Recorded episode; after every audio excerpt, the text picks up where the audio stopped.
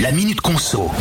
Voyager en train pour pas cher à Lille, Lyon, La Rochelle ou encore Grenoble, eh ben c'est la proposition de la SNCF que vous n'allez pas pouvoir refuser.